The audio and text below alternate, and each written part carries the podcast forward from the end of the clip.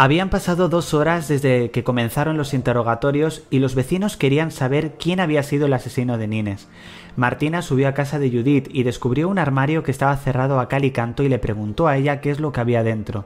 Ella le dijo que ropa que ya no usaba, nada más.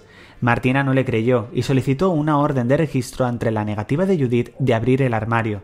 Maite quería hablar con Amador, necesitaba hablar con él, pero tenía miedo de que comenzasen a sospechar de ella y lo descubrieran. Yolanda seguía interrogando a Amador para descubrir dónde había estado, pero como seguía sin decir nada, decidió interrogar a Maite. Cuando las dos comenzaron a hablar, Yolanda la notó tensa y nerviosa y descubrió una mancha de sangre detrás de la oreja. En ese momento se solicitó una nueva orden de registro para la casa de Maite y tanto ella como Amador se quedaron en casa de Enrique, la zona de los interrogatorios, a la espera de descubrir lo que estaba pasando. Bruno recibió una noticia inesperada. Javier había salido de trabajar antes de producirse el asesinato. No había tenido ninguna caída del servidor la empresa. Las mentiras comenzaban a crecer y Lola llegó a dudar de él cuando descubrió que también le había mentido. Raquel quería justicia para el asesino de su prima. Necesitaba saber la verdad cuanto antes. Javier decidió hablar con Bruno para confesar.